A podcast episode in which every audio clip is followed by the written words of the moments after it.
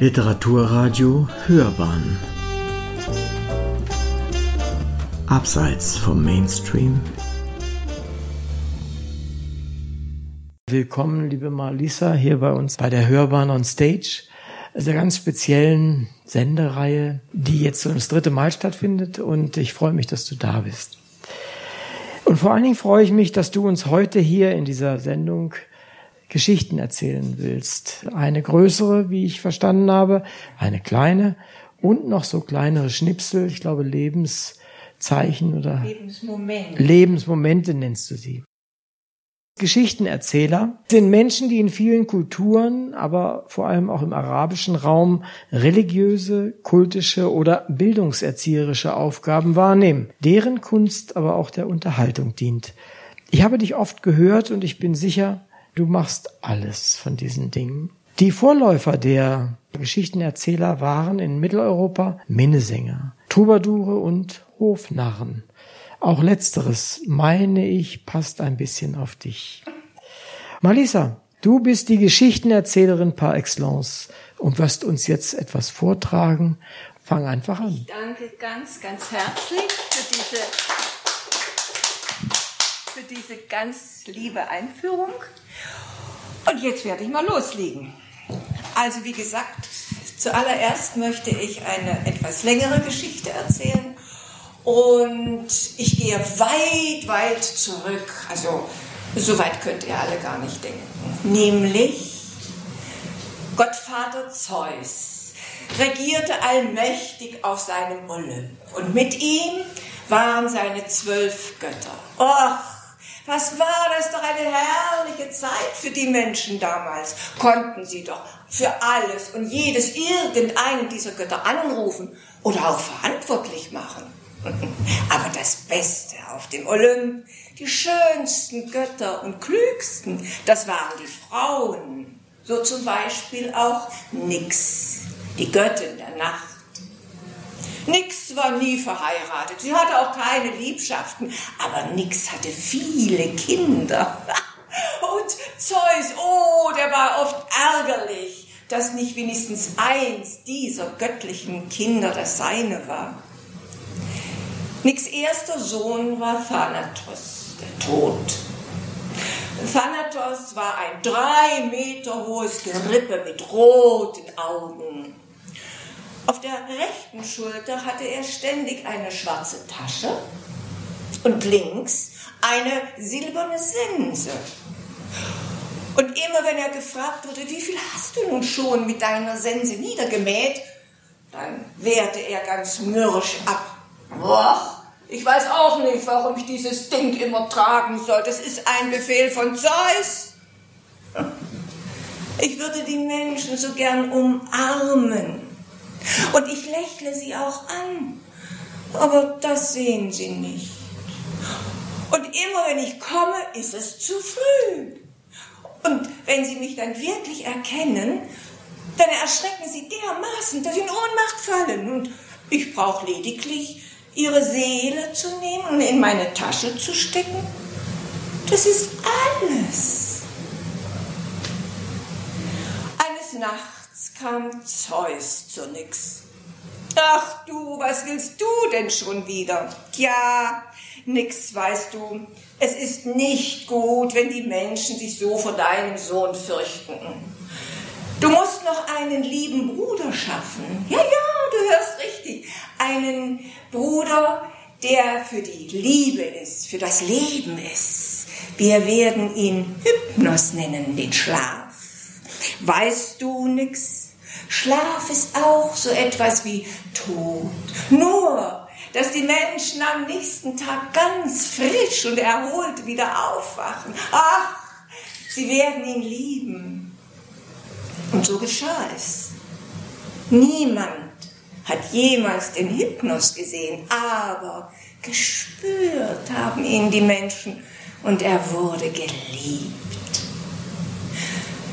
Nach Hypnos kamen die Onira, die Träume, ganz vielfältige Kinder waren das. Und nach den Träumen die drei Miren, die Schicksalsgöttinnen. Der letzte Sohn war Momos. Ach, Nix erkannte sofort, dass das wohl ein Problemkind sei.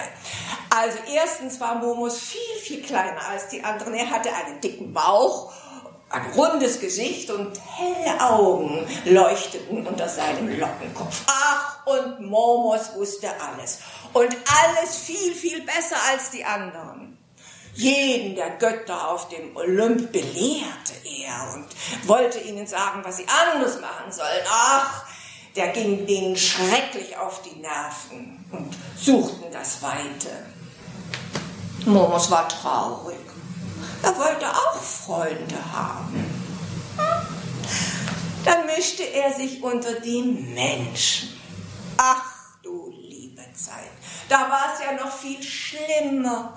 Momos erkannte, welche Fehler sie machen und jetzt war er erst recht damit beschäftigt, den Leuten zu zeigen, wo es lang geht, was sie besser machen müssen, was sie richtiger machen müssen oder was sie sein lassen sollten. Aber die Menschen wollten nichts von ihm zu tun haben und, und auch sie zogen immer wieder weg von ihm.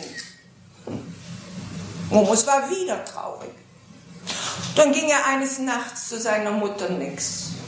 Mutter, bitte, sprich mit Zeus.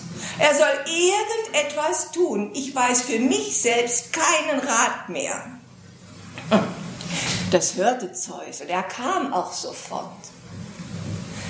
Ach du Allvater, höre, ich, ich weiß überhaupt nicht mehr, was ich tun soll. Die Menschen die, die, die, die hören nicht, die machen immer die gleichen Fehler. Vater, du Allvater, die hören nicht darauf, was ich sage, obwohl es doch so einfach wäre, nachzudenken. Bitte sag mir etwas. Zeus lächelte. Och, Kalemu, mein Guter. Oti ven kostisi, ven echiaxia. Momos stutzte. Und er lief so ganz aufgeregt mit seinen kleinen Beinchen hin und her und, und meinte, Zeus, das gibt's doch nicht. Was soll das denn? Du meinst, was nichts kostet, ist nichts wert? Aber hör mal, Zeus, ich, ich, denke doch nur nach und äh, ich zeige doch den Fehlern, die, die, die Menschen nur die, die, die Fehler. Lieber Zeus, ich bin aufgeregt. Nein, also sowas, nein, die könnten selber nachdenken und dann bräuchten sie meinen Rat nicht und weißt du, und, ach, das hörte Zeus schon lange nicht mehr. Er war wieder auf seinem Olymp und regierte. Ja, nun stand Momos da und überlegte. Hm. Nix sagen. Ja, er beschloss, nichts mehr zu sagen. Er ging auf die oberste Stufe zu seinem kleinen Tempel, setzte sich dorthin und war stumm. Er sah die Menschen an sich vorbeiziehen und es fiel ihm sehr schwer, nichts zu sagen. Mit beiden Händen hielt er sich seinen kleinen Mund zu. manchmal schüttelte er nur mit dem Kopf und manchmal lachte er. Aber er blieb stumm. Eines Tages unter diesen vielen, vielen Menschen war ein armer Mann, der irgendwie in Not geraten war und konnte überhaupt keinen, keinen Ausweg finden. Und da erinnerte er sich an diesen kleinen Gott, an diesen Momos. Und er ging zu ihm. So? fragte Momos, was willst du? Einen Rat möchtest du von mir? Hm. Sag mal, du bist doch Ziegenhirt. Ja, weißt du, dann bring mir doch bitte ein paar feine Ziegenledersandalen. Ich werde nachdenken und dir einen Rat geben. Ach, der Hirte lief nach Hause, bastelte die schönsten Ziegenledersandalen und brachte sie dem Momos. Er nahm sie, dachte nach. Der Hirte handelte danach und es ging ihm gut. Das hörten auch andere. Und sie trauten sich auch zu ihm zu gehen und um Rat zu fragen. Sie bezahlten mit feinen Tüchern für sein Peblo und mit Fibeln zum Raffen seiner Kleidung. Sie bekamen Rat und es ging ihnen gut. Eines Tages, als Momos wieder einmal auf der obersten Stufe seines Tempels saß, da sah er von weitem den Phidias kommen. Der trug ein ganz edles Tuch überm Arm. So, so, Phidias, was willst du denn? Wie? Du möchtest einen Rat? Hm, Phidias. Und willst du ihn mit diesem Tuch dort bezahlen? Phidias, nimm dein Tuch und geh. Weißt du, ich habe alles, was ich brauche. Bitte geh, mir fehlt nichts. Aber mir, Momos, mir fehlt der Rat. Bitte hilf mir. So, so, Phidias. Also, du bist doch Bildhauer. Dann, Phidias, dann bring mir eine wunderschöne Statue. Ich bitte um eine Marmorstatue für den Eingang meines Tempels. Ich werde nachdenken und dann bekommst du deinen Rat. Phidias, der lief so schnell er konnte nach Hause, holte aus seinem Atelier die schönste Marmorstatue, äh, die er hatte und schleppte sie vor den äh, Eingang des Tempels und tatsächlich, Momos dachte nach, gab ihm einen guten Rat. Phidias folgte diesem Rat und es ging ihm gut. Als dann Momos genügend Beiwerk für seinen kleinen Tempel hatte, da verlangte er für einen Rat Gold, Edelsteine, Elfenbein. Und das hörten auch die anderen, die Reichen im Lande, die Fürsten und die Könige. Oh, ein Rat kostet Gold, Edelsteine, Elfenbein. Das muss ein unglaublich guter Rat sein. Ah, den könnten wir doch für unsere Regierungsgeschäfte gebrauchen. Und so nach und nach entließen sie ihre treuen Mitarbeiter, sammelten so viel als möglich wertvolle Edelsteine, gingen zu Momos und stellten sich in die Reihe der Wartenden. So wurde Momos der erste Unternehmensberater der Antike. er ließ einen Steinmetz herbeikommen und ließ mit den feinsten, schönsten Buchstaben in das Aetoma, in den Giebel seines Tempels einmeißeln. Ikali Symboli in Akrivi. Zu Deutsch, guter Rat ist teuer.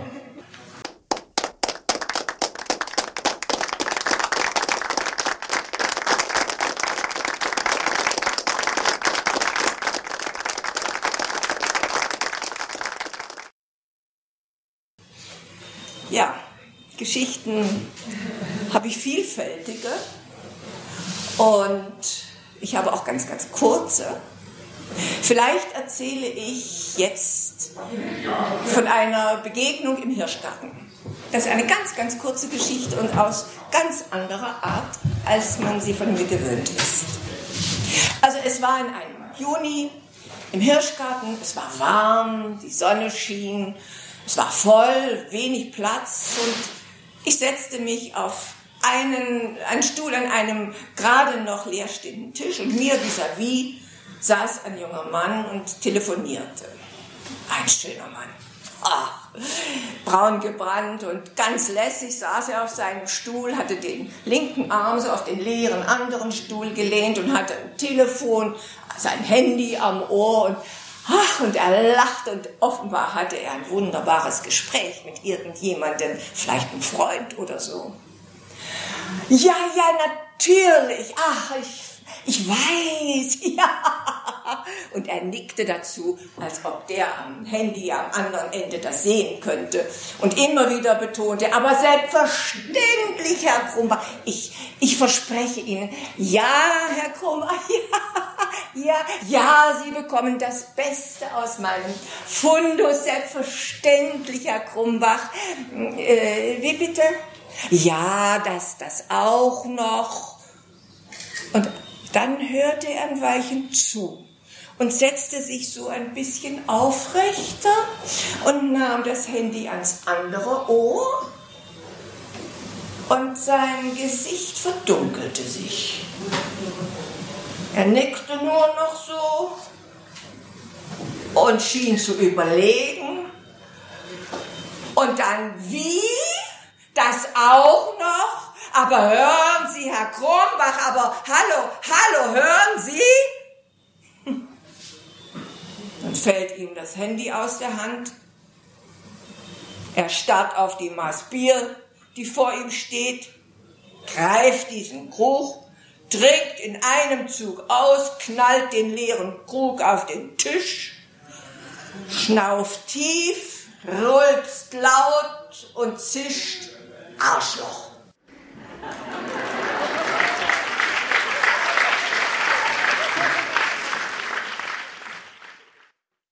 Tja, das ist aus meinen Lebensmomenten. Vielleicht noch eine kleinere andere Geschichte. Das sind ja auch ein paar Männer hier, wie ich sehe. Also an euch, ihr Götter gerichtet. Es war eine höllische Nacht für Herrn Willibald. Schlaflos wälzte er sich in seinem verschwitzten Bett von einer Seite auf die andere. Die Wut trieb seinen Blutdruck in die Höhe. Ich werde ihn umbringen, diesen Hutzfott, ich werde ihn töten. Ach, töten werde ich ihn. Und so hämmerte das ständig in seinem Hirn. Und dann klingelte auch noch gnadenlos der Wecker. Herr Willibald musste ja am nächsten Tag pünktlich in seiner Kanzlei sein. Immer noch hält er den zerknüllten, schweißnassen Zettel, den Abschiedszettel in der Hand. Ja, ja, Zettel mehr war das nicht. Was habe ich denn nur falsch gemacht? Ach, Christine, man kann doch über alles reden, Christine. Und er entblättert diesen Zettel und liest zum wiederholten Male. Schluss und aus. Du weißt längst, dass ich Giovanni liebe, ich gehe mit ihm. Suchen zwecklos. Christine. Herr Willibald war untröstlich. Mühevoll schleppte er sich hinüber ins Bad und dort spielte längst der Radiowecker fröhliche Morgenmusik. Mit beiden Händen stützte er sich so am Waschbecken auf schaute in den Spiegel und sah sein altes, sein trauriges, sein trostloses Gesicht. Und wie in Trance nahm er den Rasierpinsel und Schaum und verteilte es im Gesicht. Ach, die Musik nervte. Und gerade als er das Radio ausmachen will, hört er Achtung, Achtung, wir unterbrechen unsere Sendung für eine kurze Meldung vom Verkehrsfunk. Auf der A3 hat sich ein ganz erheblicher Verkehrsunfall ereignet. Hallo? Hören Sie mich, Rüdiger? Hören Sie mich? Ja, ich, ich kann Sie ganz gut hören. Hier ist, hier sieht's höllisch aus. Der Teufel ist los. Aus unerklärlichen Gründen sind 31 Autos ineinander gekracht und äh, paar Krankenwagen sind schon gekommen. Die Polizei ist auch da und Augenzeugen werden jetzt vernommen und es sind auch zu mir einige Leute gekommen. Äh, hallo, hallo, ja, Sie da. Können Sie mir sagen, äh, was hier passiert ist?